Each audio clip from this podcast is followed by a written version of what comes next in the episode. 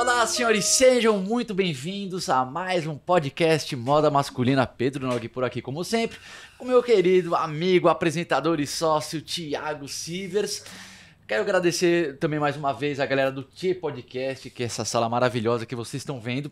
E hoje a gente tem um convidado muito especial, que é a estreia, inclusive, de um assunto aqui no nosso podcast. A medicina está estreando aqui conosco, senhores. A gente já trouxe muito convidado de influenciador, de consultor de imagem, é, visagista, é, donos de marca, designers, mas hoje, eu, pelo menos que eu lembro, se é a primeira vez que trazemos Acho que é. um profissional da medicina, uhum. que é o querido aqui, doutor Marcelo Sampaio, especialista em cirurgia plástica.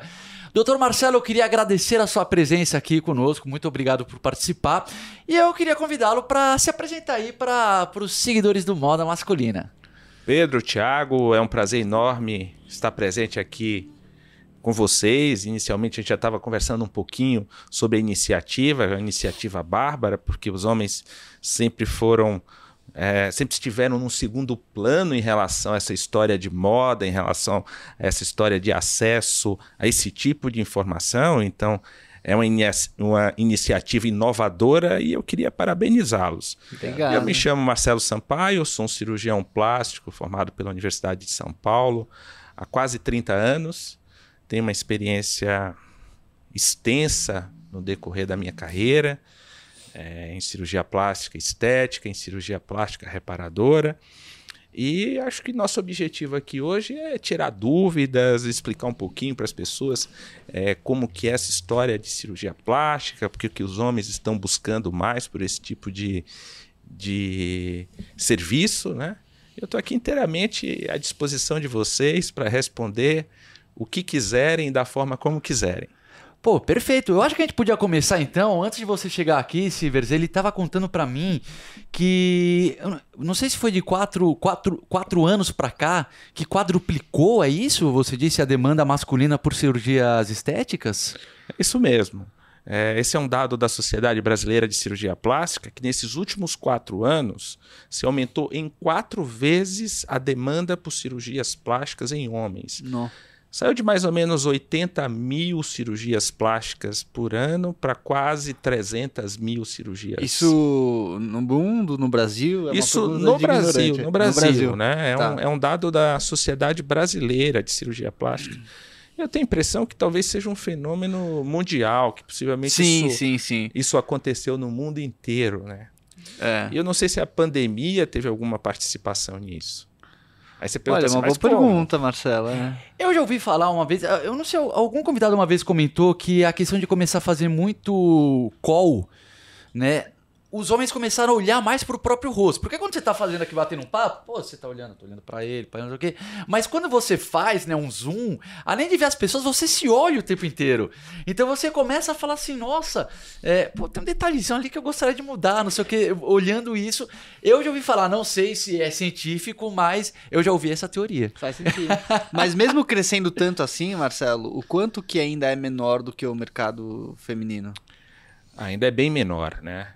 Uh, eu acredito que talvez de cada 10 mulheres que procuram um cirurgião plástico, você tenha a equivalência para dois ou três homens. Nossa. Isso hoje. Hoje, né? hoje. Imagine antes. Né?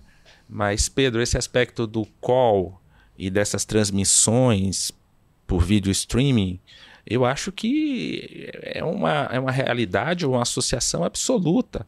A pessoa se enxerga, a pessoa se vê ela percebe o envelhecimento que olhando no espelho todo dia você não percebe. De repente abre aquela tela gigantesca e você olha, puxa, mas o meu olhar nunca foi assim, isso está meio envelhecido. É, eu acho que dá para dar uma melhorada. Então tenho a convicção de que a, o, o, a transmissão pela internet de de apresentações, de aulas, etc. Aconteceu, porque essa era uma queixa, essa foi uma queixa recorrente na clínica, sabe? Ah, qual a, do, a questão Marcelo, do é, exatamente. Olha, eu estou fazendo umas transmissões, eu tenho feito reuniões por vídeo streaming. Quando eu olho assim, eu acho que a minha pálpebra superior está meio caída. Às vezes eu tenho que olhar um pouquinho com o queixo levantado para enxergar melhor a tela. E a, a relação é absoluta, é verdadeira. Pô, que legal. Então conta aí, conta aí. Já, vamos contar então as curiosidades. Quais têm sido as queixas, assim, é, agora em 2022? Vamos pegar esses último, esse último ano que você mais tem recebido da, dos homens que vão lá no seu consultório. Eu, eu acredito, eu tenho certeza de que a plástica de pálpebras é a que mudou, a que começou a ter uma demanda muito maior do que o que tinha no passado em relação aos homens. O, os homens é, têm algumas, alguns aspectos diferentes das mulheres. Por exemplo, o que, que o homem se queixa em relação ao envelhecimento do rosto? Dois aspectos, Tiago: a pálpebra e a papada. Hum, a mulher se queixa do sulco o nasogeniano, que é essa dobra, esse vinco que se forma entre o nariz e a boca. Se queixa daquele bulldog que não permite a definição da mandíbula, mas o A homem, mulher? a mulher, né? A mulher quer definir mandíbula, quer tratar esse sulco muito acentuado. Porque eu achava que os homens se preocupavam bastante também com a definição da mandíbula, mas não tanto no consultório. Não tanto. O homem normalmente queixa-se das pálpebras e do pescoço. Quando Olha o pescoço começa a ficar flácido, que o cara vai e fecha a gravata e sobra aquela pelanca aqui Sei, por cima, sei. É quase certo que vai procurar uma alternativa para poder deixar o pescoço lisinho e Tá. ter um certo entendi. aspecto mais mais descansado, acho que até higiênico, né? Parece que a, a imagem fica mais leve, o rosto abre, a expressão fica mais alegre, a pessoa fica mais feliz. Existe uma relação entre é, juventude e mudança das emoções, né? A pessoa quando tem muita pele sobrando na pálpebra, você tem a sensação que a pessoa está cansada, Cansada. que não dormiu bem, Aham. é, aquele olho pesado, aquele olhar, né? Quando você trata os excessos das, de pele, bolsa de gordura, que você abre o olhar, parece que a pessoa está feliz, está alegre, está descansada, é, passou uma noite de sono agradável, enfim. Você muda a emoção. E a mensagem que você passa, né? É, meu cirurgião de pálpebra. Eu, enquanto a gente conversa, eu até vou dar um Google Imagens aqui pra ver, porque eu nem sabia como é que. Que, para falar a verdade, que existia isso. É, Você tira. o- Você pode contar um pouquinho como é que funciona? Você tira o excesso de peles aqui que tem, é isso? É, é- é um processo complicado? É um processo rápido? Como é que funciona? Eu tô, eu tô ouvindo, eu só tô dando um Google porque eu quero ver visualmente. Ok, então vamos lá que eu vou te explicar, né? Divida a pálpebra de cada um dos olhos em pálpebra superior e pálpebra inferior. A pálpebra superior, ela está entre o olho e a sobrancelha, e a pálpebra inferior entre o cílio e o malar, Certo. certo? Malar. O que, que é um malar? Malar é a maçã do rosto. Tá bom. Dá para acompanhar aí, Pedro? Eu tô, eu tô procurando aqui uma foto legal. Olha. que- tipo essa aqui, né? Isso é uma. Isso, né? Só Oi, que, não, só que a mudou a imagem. Ah, acho que aqui, ó. Que daí o cara tirou, entendi. O volume aqui. Fica um pouco mais esticado. Então, com o decorrer dos anos, a pele das da pálpebra superior ela começa a cair sobre o cílio. E Ah. ela vai fazendo como se fosse um. como se fosse tampando parcialmente a visão. Então, esta é uma cirurgia que ela é estética, porque abre o olhar, mas ela também é funcional. Porque quando você tem uma sobra de pele muito grande, você diminui o campo visual. Sim. Você sabe o que é o campo visual? Eu imagino, mas acho que eu achei uma foto que tá melhor, bem clara. Essa aqui eu acho que uma de uma mulher. Agora eu entendi, sim, fica caído. O olho. É o que ele tá Sabe explicando. quando que enquanto você tá, parece que você tá com sono. Parece que você está com sono. Né? E você perde um pouco do campo visual. O campo visual é o seguinte: eu estou conversando com você, tá? Eu sei que aqui tem uma televisão e sei que o Thiago está ao seu lado. Meu foco é você, mas a amplitude do olhar abrange muito mais do que o, o meu foco. Né? Então, quando você tira essa pele que está tampando o cantinho do Você olho, aumenta o campo. você abre, você aumenta o campo visual. E essa pele começa a cair mais ou menos com que idade? Assim, perceptível, né? Imagine que o cai progressivamente, mas que começa a ser mais perceptível. Ah, normalmente a demanda por essa cirurgia é na quinta e sexta década de vida. Tá, Né? tá. 50, 60 anos de idade é quando as pessoas começam a se queixar. E é uma outra característica do homem, que é diferente da mulher. A mulher caiu um pouquinho, sobrou um pouquinho de pele em cima da pálpebra, ela já começa a pensar em procurar o cirurgião plástico. né? Aham. O que, que elas dizem? Que quando usam aquele lápis para poder marcar o maquiagem, né? Sim. Quando aquele lápis começa a borrar, porque a pele cai e aí começa a manchar o cantinho, né? Elas normalmente já Entendi. começam a programar algum procedimento cirúrgico. O homem não.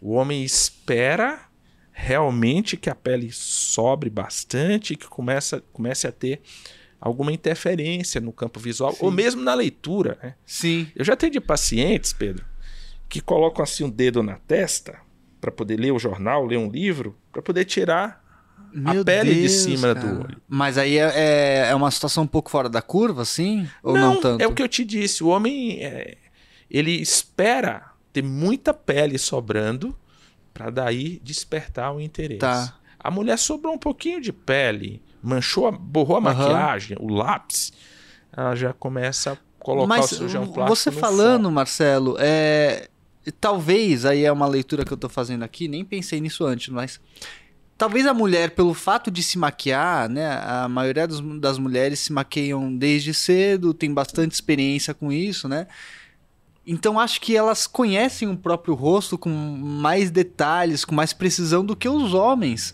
Até por isso, por se maquiar, então ela faz, aí passa o rímel, passa a sombra, não sei o quê.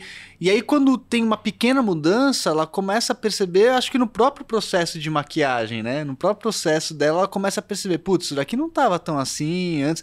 O homem, para começar a ser perceptível a mudança, acho que tem que ter uma mudança maior, porque a gente não fica reparando tanto no rosto, talvez pelo próprio processo de maquiação mesmo, né? Eu não tinha pensado nisso, você falando me chamou a atenção. Talvez a pandemia tenha feito com que o homem olhasse para o próprio olhar, né? Que era algo Também. que ele não despertava antes. Porque é coincidente, né? O fato de diminuir, é, aumentar as incursões nas mídias digitais, você começou a olhar, puto, o olhar não está tão bom quanto, quanto eu imaginei que estivesse. Eu acho que tem a ver. A mulher é sempre mais, mais cuidadosa, a relação dela com o rosto, a relação dela com o corpo. É sempre uma relação mais delicada do que o homem, né? Porque a mulher passa por uma série de transformações ao longo da vida. Né? Você imagina. A mulher na adolescência desenvolve a mama, o homem desenvolve o corpo, mas a mulher desenvolve a mão e desenvolve o corpo, o quadril, a musculatura, etc. Normalmente ela passa por um processo de gravidez. Né? E aí a gravidez altera ainda mais o corpo, alarga um pouco a bacia, distende a barriga, afasta os músculos do abdômen, começa a ter um pouco de sobra de pele, então ela começa a ter uma segunda mudança. Isso sem considerar as variáveis de engordar emagrecer, que isso aí faz parte de ambos os sexos. Né? E por volta dos 50 anos, a mulher passa por uma terceira transformação, que é a menopausa e o climatério caem os hormônios, uma falência do ovário, ela começa a ter menos estrógeno, então ela começa a sofrer essas consequências hormonais. O homem tem um planejamento de vida física mais linear, né? Ele conta com o quê? Com as variações do peso corporal e com o tempo, o envelhecimento. Uhum, uhum. Essas transformações é, físicas decorrentes do sexo são um pouco diferentes, são um pouco bem diferentes Sim. do ponto de vista hormonal e do ponto de vista da maternidade. Interessante. Interessante. Só pra gente concluir então sobre a cirurgia das pálpebras, é, como que é o processo? É um processo assim que é, é rápido para a pessoa resolver e o, a recuperação é, é longa, ela é curta, é dói, é... É rápido, é relativamente tranquilo, mas extremamente delicado, Certo. porque você está mexendo numa estrutura que envolve estética e função, né? Você tem que tirar a quantidade certa de pele para que a pessoa mantenha a função, né? E que e que melhore a estética. Mas é um procedimento absolutamente é, seguro de se fazer. Uma, uma particularidade em relação ao comportamento do homem em relação à mulher é que o homem, de uma maneira geral, ele tem mais medo. Ah, eu sou meio medroso mesmo. Eu tenho certeza. O homem é medroso, né? Então, para você é, manipular o homem, para você conduzi-lo a uma cirurgia, você tem que ser um pouco mais cuidadoso, né? Não que você não seja com a mulher, mas, por exemplo, é possível fazer uma cirurgia de pálpebras numa mulher com anestesia local. Ela está acostumada a fazer botox, está acostumada a fazer preenchedor, então ela tolera bem aquela circunstância. Né? O homem eu não arrisco, porque dá trabalho. Você dá um, faz um pontinho de anestesia, já reclama, a pressão sobe, fica nervoso. O homem tem que estar tá muito bem sedado ou com anestesia geral bem leve, mas tem que dormir. Entendi. O homem com anestesia local Vai eu não consigo, você não consegue operar. E é o que você falou. Eu tenho medo, eu sei que você tem medo. Não, esses dias a, a minha esposa, ela foi fazer uma endoscopia. E daí ela teve que tomar uma anestesia geral. Eu levei ela, não sei o quê. Daí quando ela foi entrar, assim, pô, pra fazer um exame, eu já fiquei. Tchau, amor, não sei o quê. Porque eu fiquei com medo da, tipo, a anestesia geral. Meu Deus, será que vai acontecer alguma coisa com ela? Ela, Pedro, eu só vou fazer uma endoscopia, você tá louco. Eu É, já fiz mas, várias mas- vezes. mas o Pedro não é referência Não, também, é, né, eu sou, Pedrão? eu sou um pouco de mais medroso do que, do que o normal, é Mas eu, verdade. eu não, eu não acho que o Pedro seja muito diferente da maioria. A diferença do Pedro para a maioria é que o Pedro expõe o medo dele, a maioria esconde. É a, único, é a única É, que diferença que, a eu tenho do, do doutor. Tem que respeitar a experiência. Agora, é, você falou bastante das pálpebras de cima, as superiores, Uhum. né? As inferiores também tem bastante demanda, porque daí não, não, não, não tem relação com a queda dela, né? Como é que... Mas, Ou Thiago, sim? essa é uma ótima pergunta. Eu acho que a pálpebra inferior tem um. É, é importantíssima nessa questão do, da juventude do olhar. Eu não sei se você já reparou, pessoas que têm bolsas de gordura muito salientes na pálpebra inferior. Alguns no passado até relacionavam com o consumo de bebida alcoólica. E não tem nada a ver, né? Aquele olho inchado, assim, parece um anjo edema que a pessoa bebeu demais na véspera e que tá com uma certa ressaca. Deixa eu ver a foto. E às vezes não tem nada a ver, né? A, a, a pálpebra inferior traz aquele olhar extremamente cansado. Por quê? Para que você tenha o movimento do globo ocular, você tem algumas bolsas de gordura. Tá. E existe uma membrana que segura essas bolsas de gordura, que com o decorrer dos anos ela se, fica mais frouxa. Tá. E aí você começa a ver essas bolsas Ah. através da pele. É a tal da blefaroplastia ou não? Não tem nada a ver. É, blefaroplastia é cirurgia de pálpebra. Ah, tá, tá. Talvez tá. eu, eu, eu comente um personagem político que eu acho que isso chamava a atenção de todo mundo. O Pedro Malan, lembra desse cara? Não lembro. Não? Que não. tinha uma pálpebra inferior, assim, bastante gordinha. Não, não Então é lembro. muito Mas frequente. é uma questão biológica, né, da pessoa. É uma questão biológica, não tem nada a ver com consumo de bebida. Ah, tô vendo aqui. Fica super marcado, ó. Aqui embaixo do. en- Entendi. Entendeu? Mas Você- aí, nesse caso, você só tira a pele ou precisa tirar o excesso de gordura? Porque daí é, é funcional também, não Você tira, é funcional. Você tira o excesso de gordura, você ajusta um músculo chamado orbicular. O músculo orbicular é como se fosse um diafragma em volta do olho. Tá. Então, com o tempo, ele fica meio laceado. E aí você prende ele de novo, encurtando essa dobra né, e suspendendo a pálpebra. E aí depois você tira o excesso de pele. Normalmente tem muito menos pele sobrando na pálpebra inferior do que na pálpebra superior. A pálpebra inferior, a demanda quase sempre é pelas bolsas eh, de gordura que salientam e trazem aquele olhar de que tá uma semana sem dormir Entendi. direito. Entendi. entendeu? Meu Deus, fica muito. Parece mesmo que a pessoa não tá dormindo. Eu tô vendo aqui a foto do Pedro Malan. Não sei se a gente pode falar um nome público, mas eu acho que não, Não, tem pode, problema. não tem problema nenhum. A gente, a gente tá falando mais de uma questão mesmo estética dele. Eu acho que não tem problema não. É. O muito interessante. E já que a gente tá descendo então no rosto, né? Esse aqui é o famoso bigode chinês, não é? É. Isso aqui e esse aqui, como é que se resolve esse aqui? Porque eu já tô começando a ficar com o bigodão com- com- bem marcado. Então, você tem. é, graus distintos, né? Do, do desse suco. A gente chama suco nasogeniano porque ele fica entre o nariz de naso, geniano, o lábio. Exatamente esse suco que você está referindo. Então você pode começar tratar, tratando com procedimentos cosméticos, né? principalmente os preenchedores, que você coloca um pouquinho de preenchedor aqui, você atenua essa depressão, esse vale que é o suco. Quando a esse suco é muito fundo e se tem muita sobra de pele, aí você já tem que partir para um procedimento cirúrgico. Né? Que você tira, chama. Aí é que vem aquela história que nós estávamos conversando anteriormente do facelifting ou é, suspensão facial. Né? No que você retira a pele, você retifica essa sobra de pele e o suco desaparece. Se você fizer isso no seu rosto, vai desaparecer como desapareceu no meu. O Thiago não tem. Não. Olha que cara de, de jovem que Mas eu tenho pé de galinha. Você é mais novo que o Pedro? Ah, um ano, vai, um ano. Só de, só de experiência de experiência de vida Não, mas é eu, mais costumo, novo. eu tenho cara de mais jovem desde pequeno. Mas você tem uma, você tem uma aparência que é pelo menos uns 10 anos mais novo. Sim, que mas Ele isso é desde que eu sou Não, pequeno. não, Não olha, já querendo me- desmerecer o Pedro. Não, mas eu tô me sentindo. elo- Pra mim é um elogio, porque é a cara da experiência, que é George Clooney. Boa, Uma cara boa. de George Clooney. A Ó, gente, faz um co- a um gente, corte a gente aí, um compensa corte. os comentários de qualquer jeito.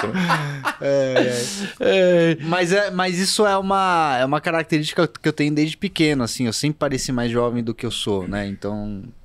Mas o que eu tenho bastante que o pessoal fala é, são as expressões mais aqui do lado do olho, né?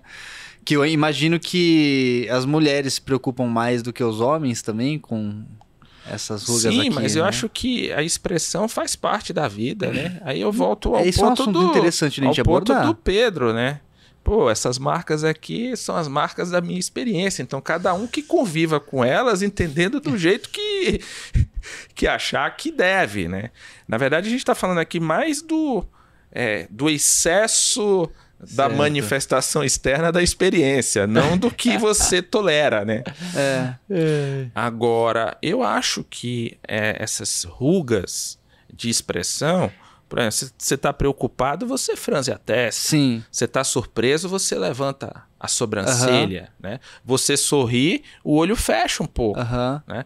Você como radialista, como uma pessoa que se expõe na televisão, pô, se você não tiver expressão, ninguém vai Sim. saber o que você está entendendo, nem Aham. se você está se divertindo com o cara que Sim. você está se tá entrevistando, né? É verdade, é que nem às vezes alguns atores e atrizes, quando eles exageram nesse, nesse Fica procedimento, sem expressão. fica um rosto muito. que não mexe, né? É, verdade, muito estático. com a máscara, né? Então essas rugas que aparecem no canto dos olhos, né? Evidentemente são as rugas que bom, elas podem se apresentar de duas formas, né? Aquelas que surgem quando você movimenta a mímica facial, são chamadas rugas dinâmicas, ou aquelas que já aparecem independente do seu movimento muscular. Normalmente, a demanda pelo tratamento é quando a ruga ela já é perene, Tá. Depende do seu movimento. Ela né? tá ali. O que acontece com você é fisiológico, né? Tá. Você sor- sorriu, a pele enruga porque o músculo está se movimentando. Uhum, claro. Agora, o que eu acho. Um, a- a- o assunto de cirurgia plástica.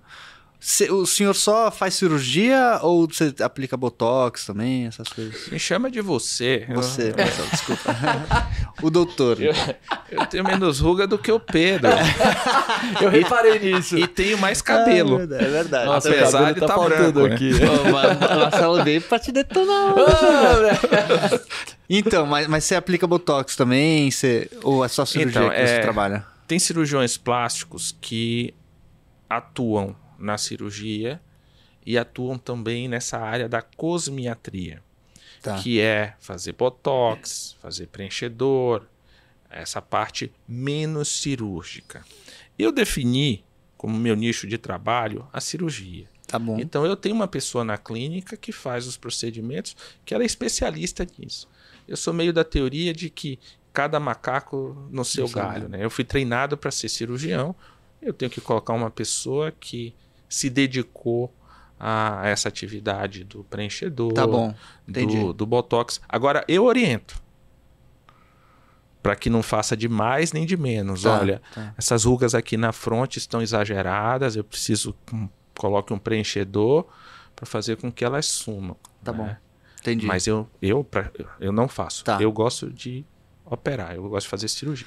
Por que, que eu tô falando isso rapidinho, Pedrão? Porque eu acho que esse assunto de, de cirurgia ou de preenchimento, botox, enfim, é um assunto que a- existe uma linha tênue até onde as pessoas acham legal, até onde não acha que é legal, acha que é exagerado, e não tem como você, você traçar essa linha de uma forma objetiva, a partir daqui, porque é subjetivo, né? O que, que eu tô querendo dizer? O Pedro falou, tem pessoas que às vezes exageram na mão e a pessoa fica sem expressão, fica uma coisa artificial, né? Você perguntar pra pessoa, talvez ela esteja satisfeita com aquilo. Você perguntar pra outras pessoas, fala, nossa, ficou horrível. Então existe uma linha ali que é subjetiva. Eu sou uma pessoa que eu admito que nesse aspecto mais de, de cirurgia plástica, eu acho que eu sou mais conservador, Pedrão. Eu, eu, eu defendo mais a ideia de que, cara, envelhecer faz parte, é, as rugas fazem parte da vida, como você acabou de falar. Mas aí você falando agora, principalmente a sua fala do começo da nossa conversa, ela me impactou, Marcelo, porque você trouxe a questão da mensagem que você passa para os outros. E aí eu falei, pô, é, às vezes eu olho para uma pessoa e falo, pô, a pessoa vai fazer plástica, fresca, mas quem sou eu para falar isso da pessoa, sabe? Eu não sei o que, o, como que é, o que a pessoa tá vendo no espelho impacta na autoestima dela, na confiança que ela tem. E aí, mais uma vez, voltando ao assunto que você trouxe, que tá tu, totalmente de acordo com o que a gente distribui de conteúdo nas redes sociais no moda masculina e eu também no meu perfil pessoal. Porque você falou, voltando à questão do cansado, você falou, né, quando as pálpebras estão caindo muito, quando você tem uma bolsa aqui muito grande de gordura, você passa uma mensagem de cansado para as outras pessoas. E às vezes você não tá cansado. Às vezes você tá super descansado, você tá bem, você tá motivado, você tá. Mas aí a pessoa te olha e fala, pô, dormiu pouco essa noite, né? Foi difícil. Então, cara, de repente uma cirurgia dessa é, é importante até profissionalmente pra pessoa, sabe? Pra ela poder passar uma mensagem diferente, a mensagem que ela representa Exato. interiormente, né? Que o corpo dela não tá conseguindo passar por alguma característica específica. Então, eu acho que essa leitura do, do limiar, do que é importante, do que é supérfluo, é muito subjetivo, não tem como traçar, né? Pontualmente. Muito menos julgar, né? Muito menos julgar. Você não vai julgar a pessoa que fez o procedimento A, B ou C. Eu acho que o segredo da medicina, assim, a arte do médico, é tentar personalizar o que vai fazer. Né? Eu percebo aqui claramente que talvez o Tiago e o Pedro tenham personalidades bem distintas, se dão super bem, convivem juntos, são sócios, etc. Então, talvez o que eu fosse fazer com você fosse diferente do, do, do Tiago, do Pedro, é, diante de uma mesma demanda. Legal isso. Mesmo considerando que o Pedro é um cagão em relação à medicina. né?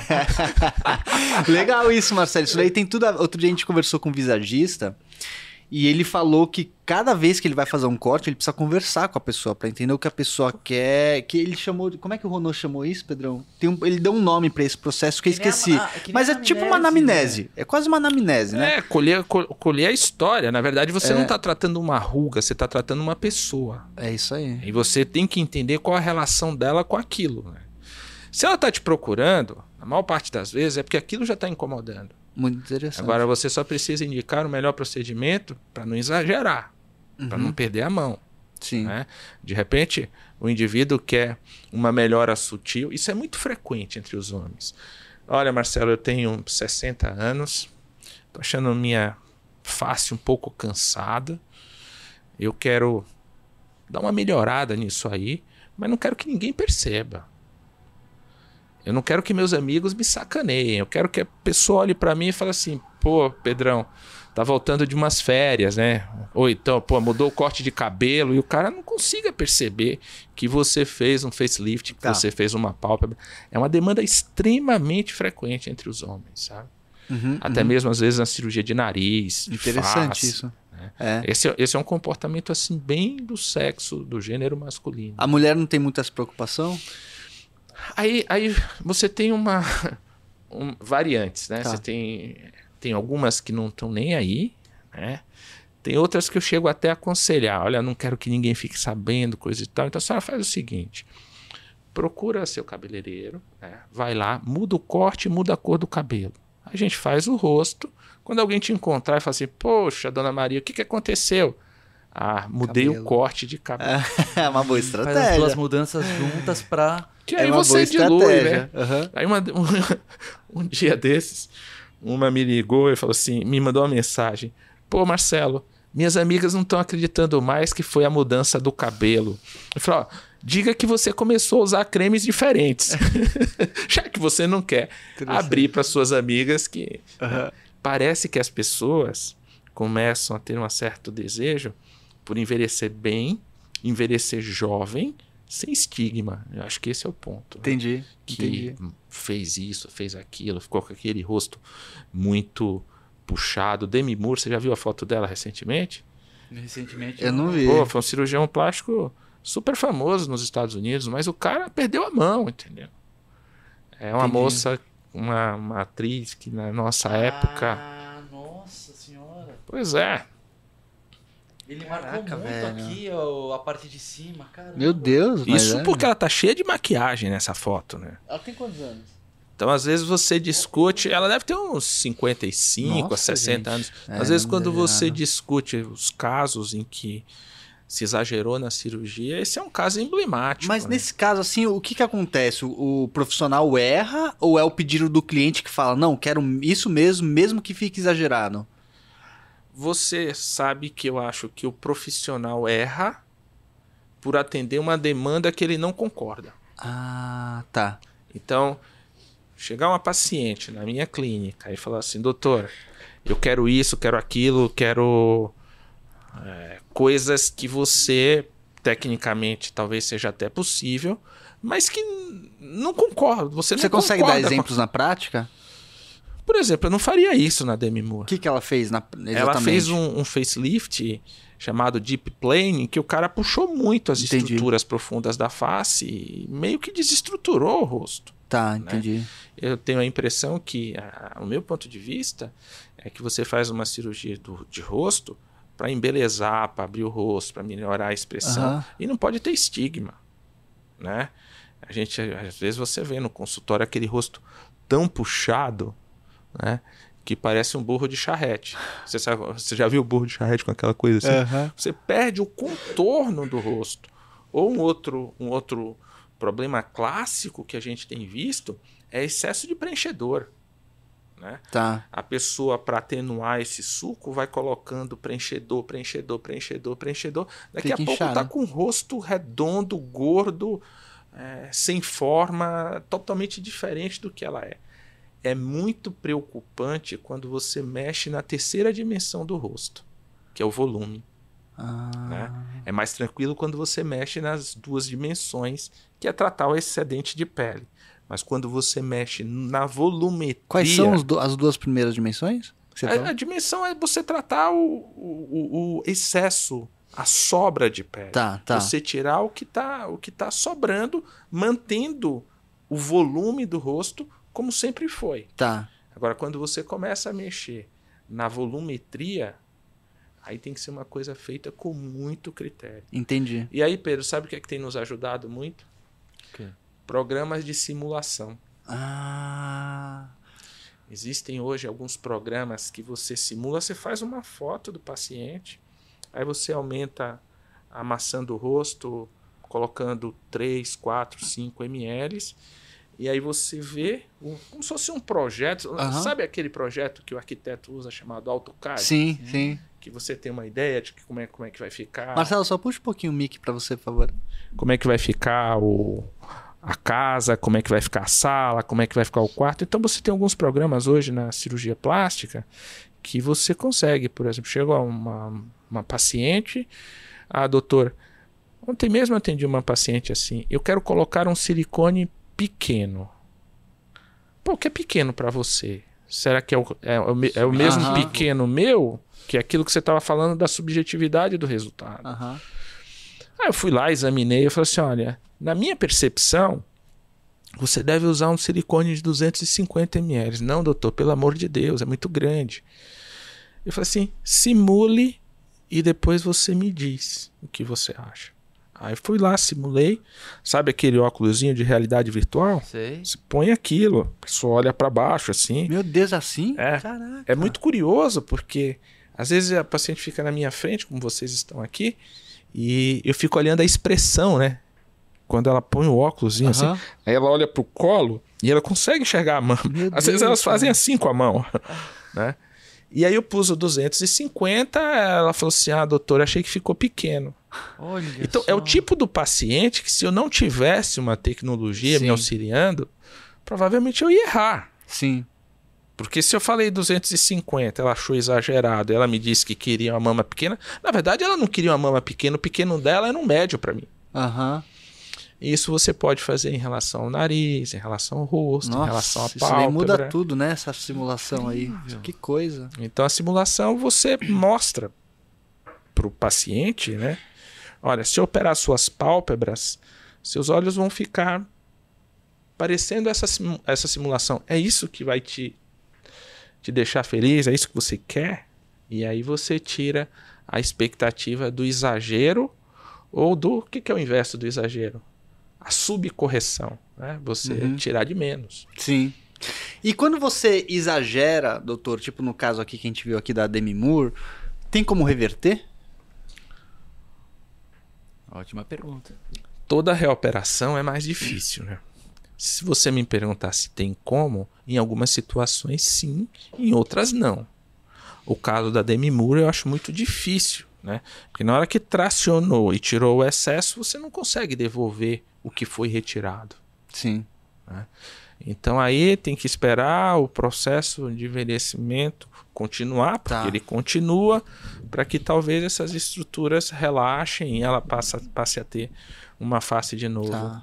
mais dentro do que dentro de uma normalidade. Aí tem uma coisa que eu queria perguntar, Pedrão. É, eu não sei se é exatamente o mesmo conceito, mas a gente está falando de correções, principalmente de envelhecimento, vamos dizer assim, né? Então a pálpebra cair, algumas rugas que não são mais só de expressão, que elas permanecem ali, a questão daqui do, do bigode de bigode, Bigode chinês. bigode chinês. É, mas tem também, hoje em dia, fala-se muito sobre. Eu não sei se é a mesma coisa, talvez eu estou falando besteira e você me corrige. Da harmonização facial. Que não necessariamente tem a ver com envelhecimento. Inclusive, o Coloral fez abraço Sim. pro Coloral que veio aqui conversar com a gente. E quando o Coloral, que é um influenciador também, um criador de conteúdo na internet, ele fez a harmonização facial, ele falou na página dele, eu falei, cara, o Coloral fez pra quê, tá ligado, velho? Pô, o Coloral já é super estiloso, tal, não sei o quê. E aí ontem ele fez uma publicação na página dele que ele mostrou antes e depois. Principalmente de perfil. E é uma diferença grande. Ele fez principalmente. Ele levantou um pouco o nariz, porque o nariz dele era curvado e era pra baixo. E, mas eu acho que a maior diferença que teve no rosto dele foi ele puxar um pouco o queixo. Ele acho que preencheu, puxou o queixo e tirou a papada. E você vê que realmente o, o- rosto dele ficou mais equilibrado. Eu lembrei muito do Ronan, porque veio o visagista aqui e falou pra gente sobre o equilíbrio da- das linhas do rosto, né? Principalmente de perfil. Eu lembrei muito dele quando eu vi essa harmonização do coloral. Então, é, não é uma questão de envelhecimento nesse caso, né, doutor? É, como é que funciona a harmonização facial hoje? As pessoas te procuram muito, homens te procuram bastante pra fazer? São dois aspectos da cirurgia plástica, sabe, Tiago? Você tem o envelhecimento, aqui a gente começou abordando o envelhecimento, porque a pálpebra quase sempre está relacionada com o envelhecimento. E são as alterações constitucionais, né? A pessoa pode nascer com pouco queixo, ou com uma ponta do nariz muito caída, ou com um dorso do nariz muito alto, como se fosse um nariz de tucano, né? Que isso não tem nada a ver com, com envelhecimento. Sim. Você pega um jovem com 20 anos, ele pode ter um, um mento pequeno para trás, um nariz muito Pode grande, muito pra frente também? ou muito para frente, Projetado. né? ou muito projetado, que são as alterações constitucionais. Tá. Que dentro de um limite, você resolve preenchendo, que você está adicionando Tá. ou subtraindo, como no caso coloral, é isso? É o coloral, é. do coloral, né? O que, que acontece com o coloral? Onde tinha, ele tinha papada, ele lipou. Aí é cirurgia? Você tira a gordura. Mas Né? como? Com cirurgia? Com cirurgia, Ah, tá. como se fosse uma pequena lipo. Onde ele não tinha queixo, ele aumentou. Então ele compensou esse segmento da mandíbula fazendo um pouco de lipo e projetando um pouco o mento. Não quer dizer que ele se... isso não tem relação com a idade. Sim. Provavelmente ele já nasceu ou desenvolveu a face dessa forma. Sim, sim. E existem várias outras alterações constitucionais que o cirurgião plástico também corrige. Uma das mais frequentes é a orelha em abano. Né? Uhum. Aquele menininho que nasce e a orelha é bem saliente, começa a ter. É que hoje a gente chama de bullying, mas na minha época um, um moleque começa a sacanear o Uhum. outro na escola com aqueles apelidos né, pejorativos, né? E normalmente eh, não tem nada a ver com envelhecimento. Você vai e corrige a orelha reposicionando as cartilagens. Sim. Existe uma alteração muito frequente no jovem, no adolescente, eh, pós-puberdade, no adulto jovem, que é ginecomastia, Tem bastante, né? que é a presença do peito né, no, no homem. Isso não tem a ver com a idade. Né? Tá. Durante a fase da puberdade, você existe um, um controle hormonal, um equilíbrio hormonal de hormônios masculinos e femininos que podem desenvolver um pouco o tecido mamário, formar aquela pedra atrás da, Sim. da areola, sabe, Pedro? Eu tinha isso quando era adolescente. E até Doía tinha- bastante. E até uma brincadeira que um apertava o outro porque sabia que doía, né? Doía pra caramba, você é, É mesmo? Nossa. Tinha, eu tinha, era, era bem, bem grande a pedrinha que tinha aqui nos meus mamilos. E doía muito. Aí na pós-adolescência isso regride, né? Isso vai desaparecendo. E às vezes isso permanece. No que permanece, normalmente esse jovem procura o cirurgião plástico. Porque assim, não gosta de jogar um futebol porque não quer ficar sem camisa. Sim. Não quer ir na praia, vai pra praia de camiseta. Sim, sim. É um complexo enorme a presença da mama no homem. É né? mesmo. Às vezes aquele menino mais gordinho tem um pouco de peito. Olha, talvez os pacientes masculinos mais felizes com meus procedimentos que eu já fiz até hoje sejam os jovens que fizeram ginecomastia. Você tira um peso, você tira uma carga, você muda o comportamento do E é uma, é uma do cirurgia jovem. simples. É uma cirurgia simples, é uma cirurgia simples. As cirurgias, de uma maneira geral, a, a- a simplicidade ou a complexidade depende do caso.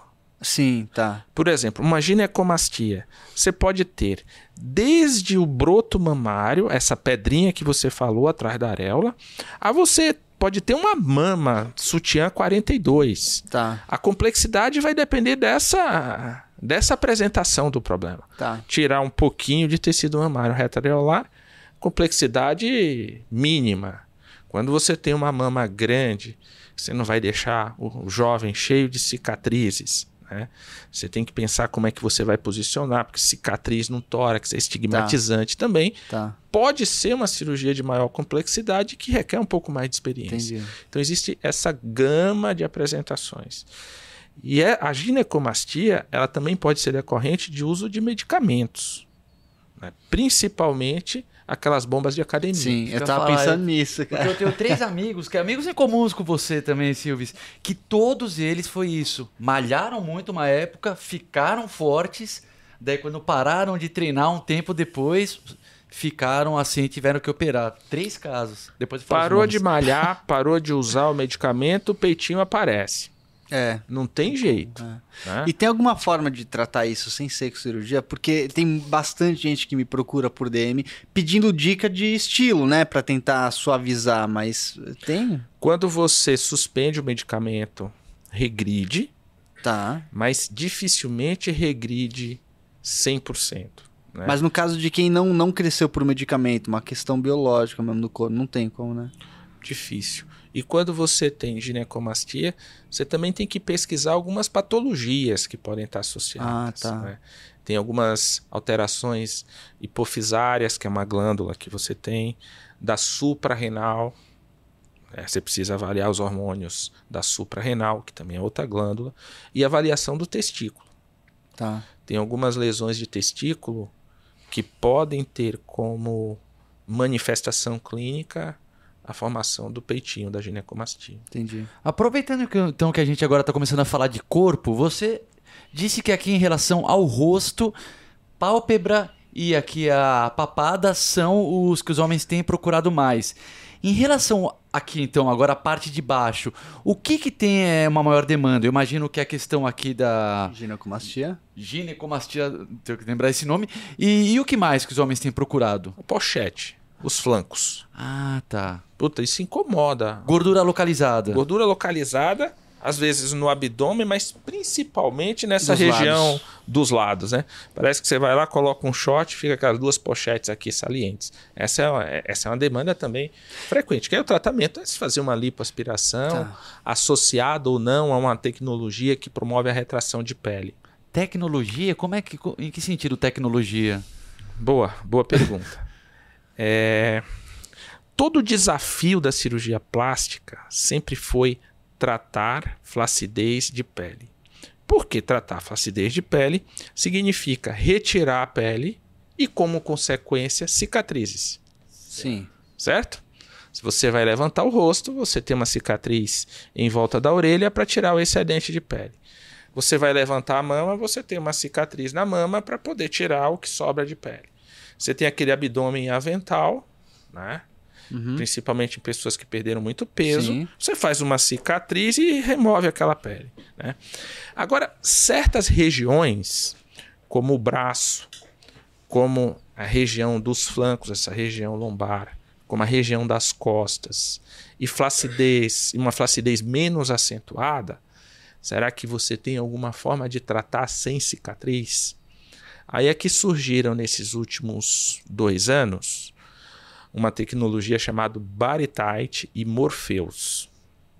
É uma cânula de lipo que emite uma radiofrequência na ponta e essa, essa radiofrequência emite calor. A ponteira vai até 70 graus centígrados. E o calor faz a pele retrair. Nossa. Então, é a grande coqueluche no mundo hoje é a aplicação dessas tecnologias para poder provocar Caramba. essa retração de pele. Nossa. Recentemente, a Kim Kardashian deu uma declaração nos canais de, acho que foi no YouTube, dizendo que ela não abre mão de fazer um Morpheus para retrair a pele do abdômen, do bumbum. Mas isso é saudável, doutor? É, porque é energia, né? É calor. Você não está injetando nada. Não, mas é, sei lá, não, não mexe com a química do corpo, com a, com a saúde da pele, não tira Mexe. a hidratação da pele, sei lá. Mexe, mexe de forma favorável. Favorável. Porque o corpo eh, tem alguns mecanismos de restauração. Por exemplo, quando você provoca um trauma térmico, né, o corpo restaura esse tecido e aí modifica o colágeno. A pessoa está com aquela pele mais quebradiça, Tá. menos elástica pelo envelhecimento. A aplicação dessa da tecnologia promove uma restauração e uma mudança de colágeno, já comprovada cientificamente com biópsia, sabe?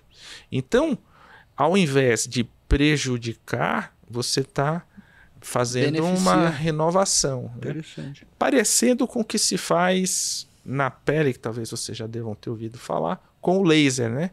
Você passa o laser, dá aquela esfoliada, provoca uma queimadura e aí vem uma pele nova, mais viçosa, mais hidratada. Então, ouvi dizer recentemente sobre isso. Que loucura. Você queima a pele, né?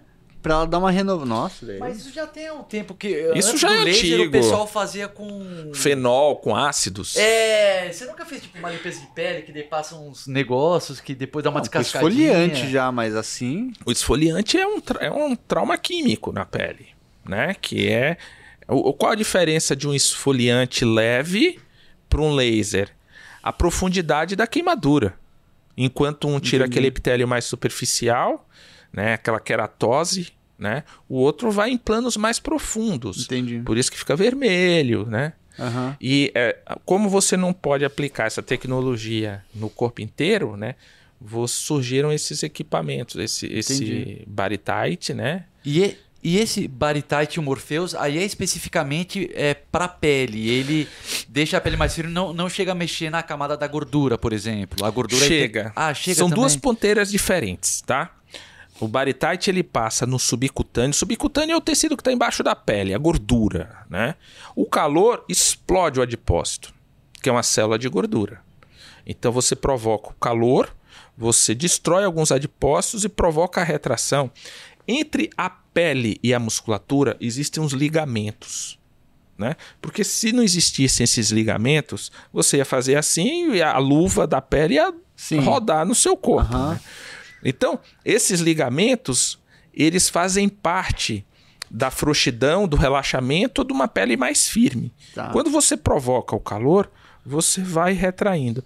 Digita Baritite em Mode e vê o videozinho que você vai entender bem. Mas aí quando você explode as células de gordura, aonde que vão, para onde que vão esses resíduos? o, o corpo, corpo absorve, absorve? né? Porque não é uma, é assim, normalmente você faz a lipo, você tira o excesso de gordura e associa a tecnologia para provocar retração de pele. Tá, entendi. entendi. Você imagina, Thiago, você tem um litro de gordura na barriga, tá? Quando você tira esse litro de gordura da barriga, se você não aplica uma tecnologia, essa pele fica, frouxa. Sim. Uhum. É o que acontece no abdômen da mulher depois que engravida, Sim, sim. né? Então, e aí você evita a cicatriz, você passa o, o equipamento para provocar essa retração. Entendi, retração.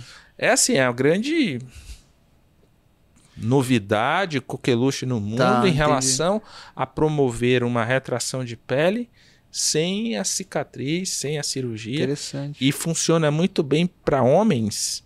Cicatrizes em mulheres, elas aceitam de uma forma muito mais tranquila Ah, é? do que no homem. O homem tem mais dificuldade para aceitar a cicatriz. Aí uma pergunta que eu tenho.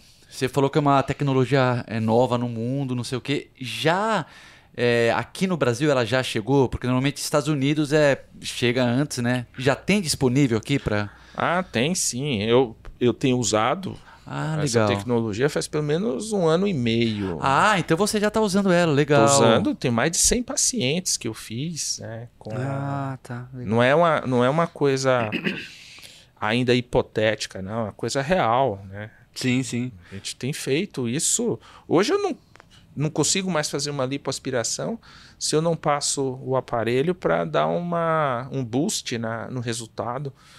Porque você consegue a contração Entendi. de pele.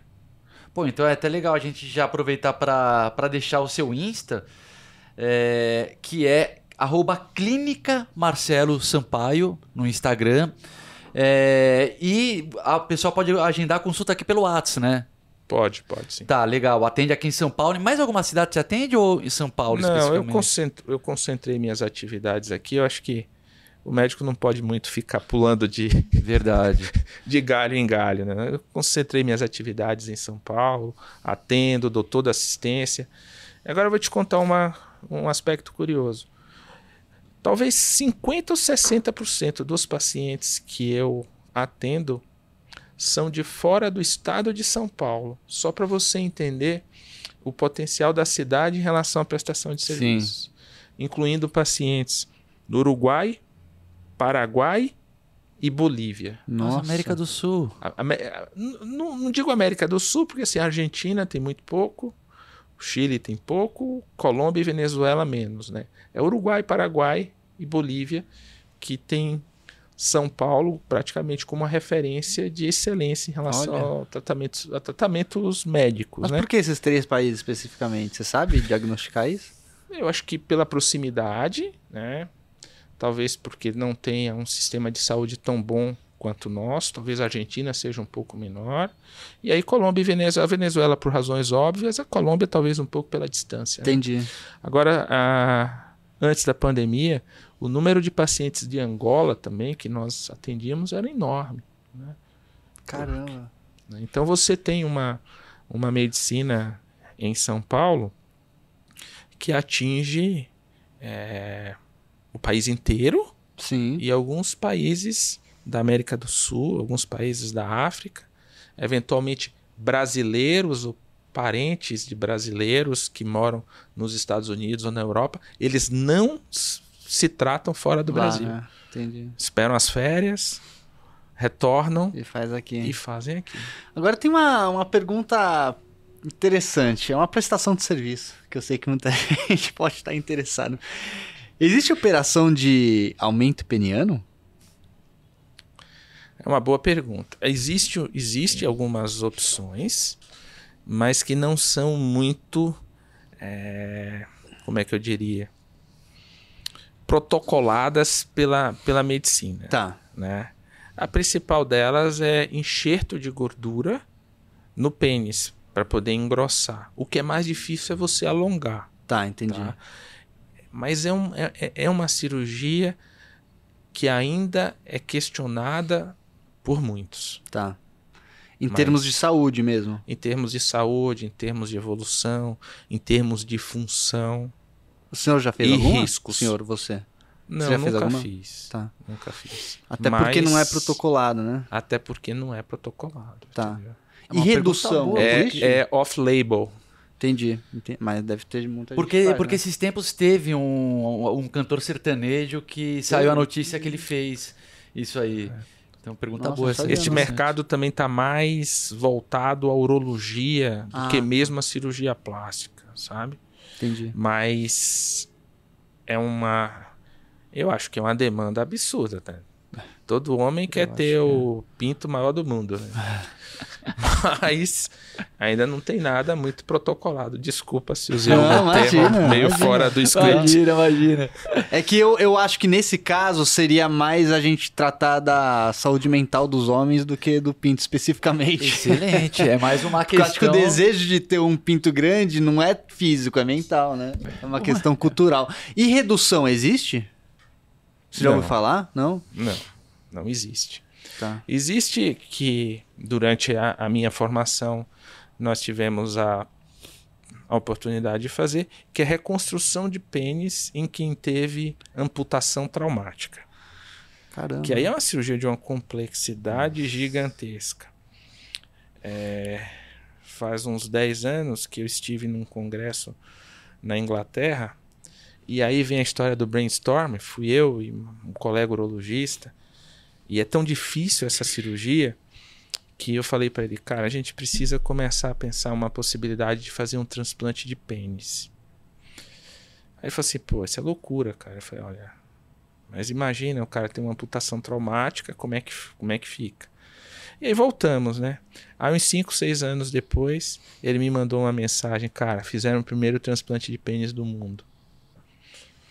Aí eu falei, é. Nossa. Uma dúvida que eu sempre tive também, doutor, é em relação a, a pessoas que mudam de gênero, que querem alterar o corpo em relação a isso, né? Como é que funciona esse tipo de operação? Então, uma pessoa que tem todo o aparelho feminino de reprodução e aí quer mudar para o aparelho masculino, ou vice-versa. É possível, não é possível? Como é que funciona A isso? mudança de sexo de homem para mulher é uma realidade que já existe há muito tempo. É uma cirurgia extremamente elaborada, Tá. né? porque é uma cirurgia morfológica, você vai dar forma, e funcional. Sim. É uma cirurgia que o homem que mudou de sexo, né, de gênero, Sim. às vezes eu até me confundo um pouquinho com De essa gênero, é. Também, nomenclatura, mas também todo tenho mundo entende. Que você vai fazer uma neovagina, né? Então você faz uma amputação do pênis, você pega a glande, que é o órgão é, sensível, Sensível. do pênis, Aham. faz uma neovagina no períneo, que é aquela região é, entre a bolsa escrotal e o ânus, né? Coloca a glande lá no fundo da vagina para poder dar sensibilidade Tá. pega a pele do pênis e recobre o canal vaginal Tá. para poder formar um canal e pega a bolsa escrotal e faz os grandes lábios da vagina. Nossa. Se eu mostrar para você fotos, você não vai saber se é homem ou mulher. Agora, para fazer um neopênis numa mulher que quer se tornar homem, é muito mais complexo, porque você não tem nenhuma estrutura do corpo que se assemelha ao corpo cavernoso, que é uma membrana rígida, né? Então, tudo que você faz é.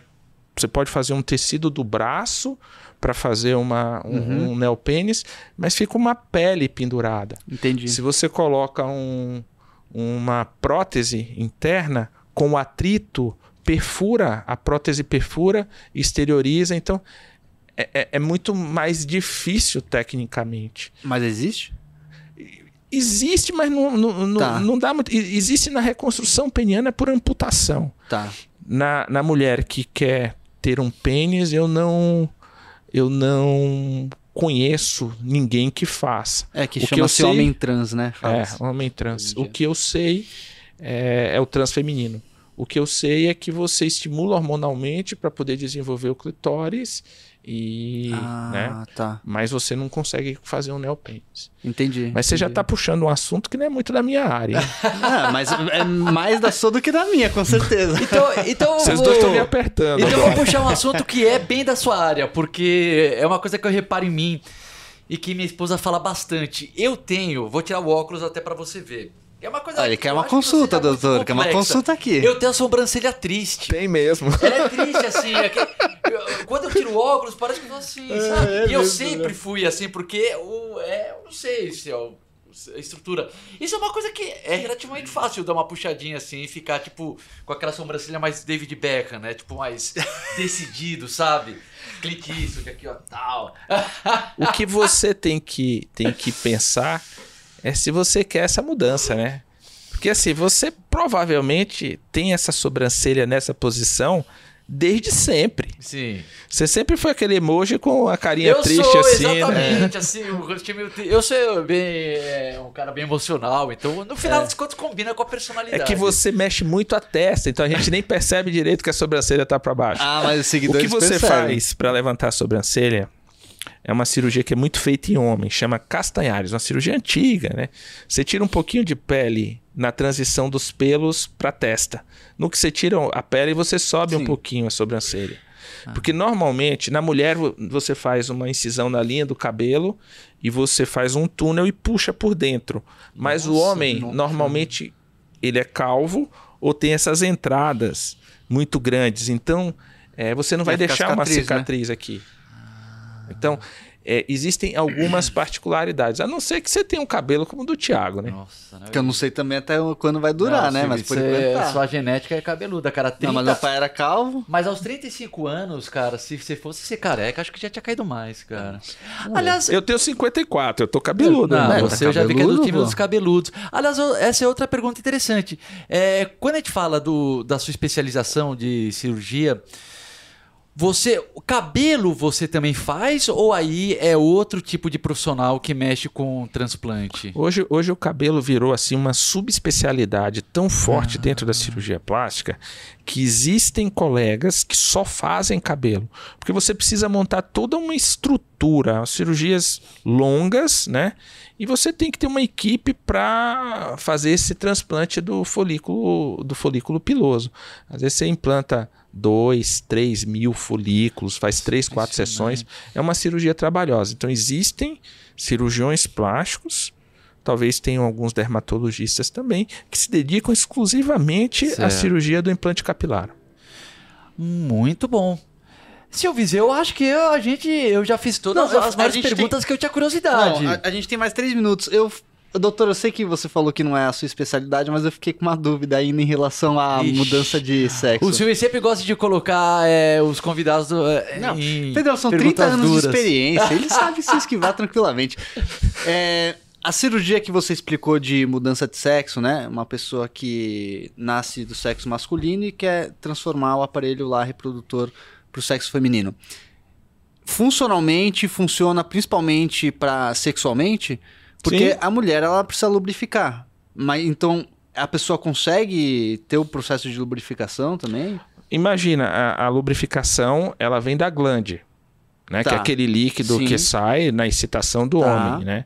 Então você vai ter aquele líquido. Às vezes você tem uma quantidade menor do que na mulher. É, porque o homem geralmente lubrifica menos que a mulher, menos né? que a mulher, mas aí você vai usar um adicional Ah, tá, e externo e com certeza vai encontrar uma solução para deixar a relação sexual agradável e interessante. Ah, porque você falou que a glande ela fica ali no final do canal, Agora então deixa eu te contar uma seu- coisa que é curiosa. Né? O cirurgião plástico que no Brasil que, que começou a desenvolver essa cirurgia se chama Farina. Como? Farina. Né? Ele hoje, se tivesse vivo, teria quase 100 anos. E em 19, na década de 70, ele era um cirurgião plástico do Hospital das Clínicas. Ele sofreu um processo porque ele fez essa cirurgia numa paciente, né, transgênero, né, com avaliação de psiquiatra, uma avaliação multidisciplinar. Porque é esse tipo de cirurgia não é chegar assim e falar assim, o Tiagão bateu lá na clínica e falou assim, pô, cara, quero fazer um, uma cirurgia de mudança de sexo. Não. Existe uma equipe multidisciplinar, né?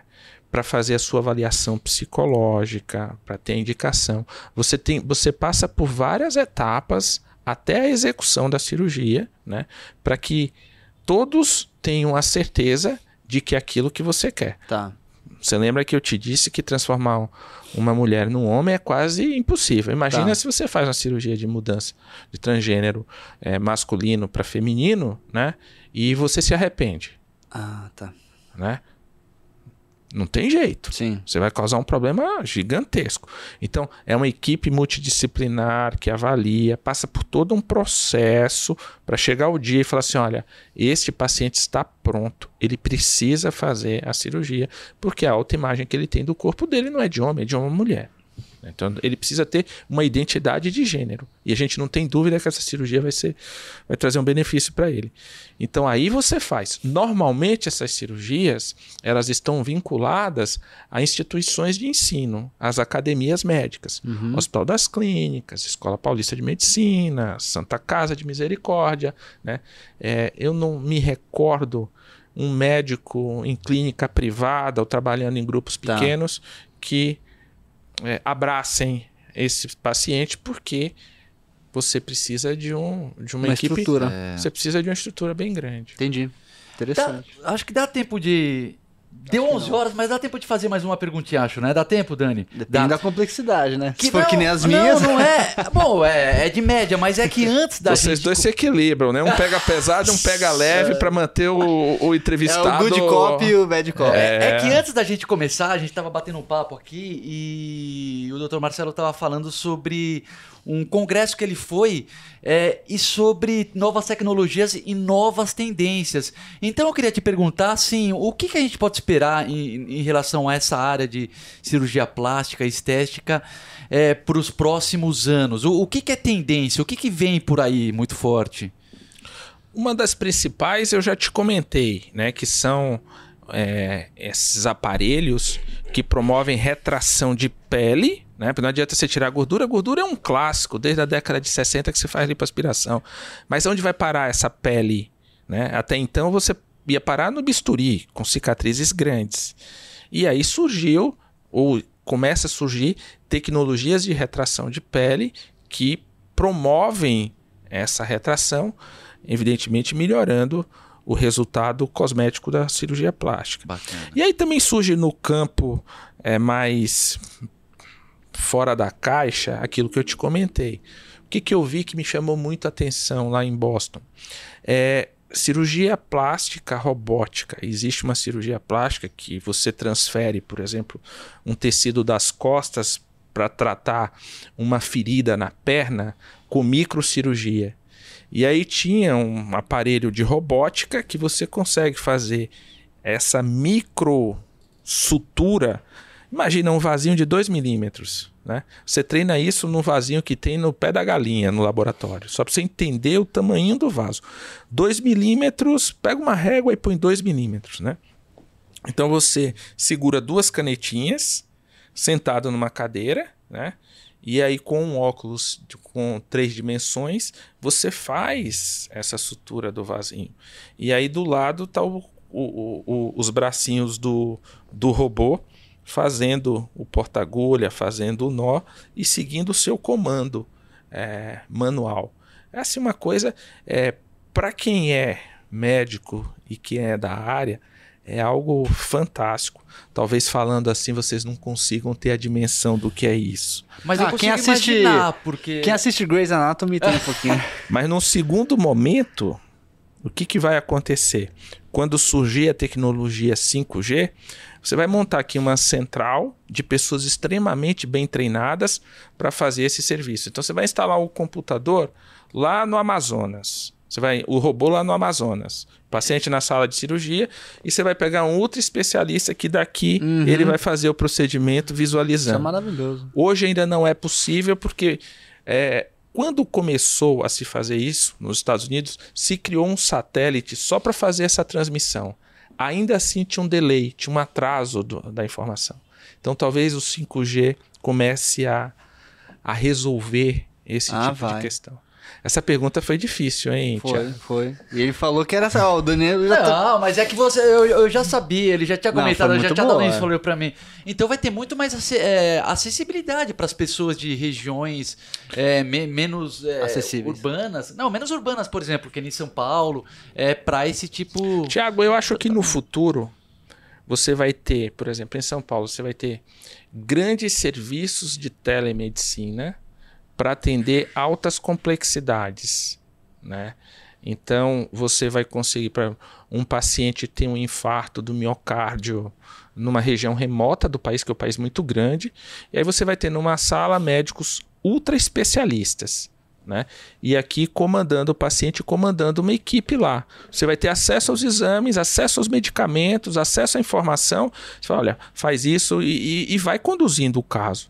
Não sei se a gente está muito longe de ter esse tipo de, de serviço oferecendo. Daí você vai tratar com altíssima qualidade. O que vai ser executado lá é o trabalho manual de administrar um medicamento. Isso é uma coisa que eu acho que é, no futuro vai acontecer. Evidentemente, precisam de algumas é, regulamentações de conselhos médicos e da legislação vigente, mas é, se você me perguntar assim, um panorama, o que, que você vê no futuro em relação à profissão, eu vejo essa possibilidade como algo bastante próximo. Perfeito, muito bom. É, mais alguma pergunta, Não, Silves? a gente precisa encerrar. É, então, olha, Infelizmente. Eu queria agradecer muito, viu, doutor? É, foi demais conhecer mais sobre esse universo aí da, da cirurgia, da estética. E, e eu queria finalizar, é, é, primeiro falando aqui novamente seu Instagram, né? Para quem quiser mandar um WhatsApp marcando uma consulta, é clínica, arroba clínica Marcelo Sampaio. E só uma pergunta básica, agenda para 2020, ainda tem alguma chance se alguém mandar uma mensagem ou... Para 2022, não, 2020 já foi. 2020 já passou, aí, né? vai ter que, aí vai ter que voltar, ainda não tem mais essa tecnologia de voltar pro passado. Mas. É, a gente consegue atender a partir de janeiro de 23. Ah, janeiro. Tá pertinho, da janeiro de 2023 tá não, chegando. é então- época de ir pra praia agora. É, dois É meses. verdade. Tá pertinho. Arroba Clínica Marcelo Sampaio. Sivers, muito obrigado. Obrigado, Sempre um prazer valeu. gravar com você. Eu adoro quando você manda essas perguntas complexas e difíceis. obrigado aqui a galera do Obrigado. Tia Podcast. E deixo a vocês dois fazerem as considerações finais aí. Por favor, doutor. Eu agradeço, espero que tenha respondido as perguntas de uma forma didática. O médico é meio complicado em relação aos termos, né? Então, às vezes, você eu inventei algumas palavras assim que não é nem do meu cotidiano, mas para poder me aproximar e explicar da melhor forma possível. Obrigado pela oportunidade. Foi ótimo. Foi bem divertido a nossa conversa. Obrigado. Valeu, gente. Foi um Senhores, prazer. Um grande abraço e até Valeu. a próxima.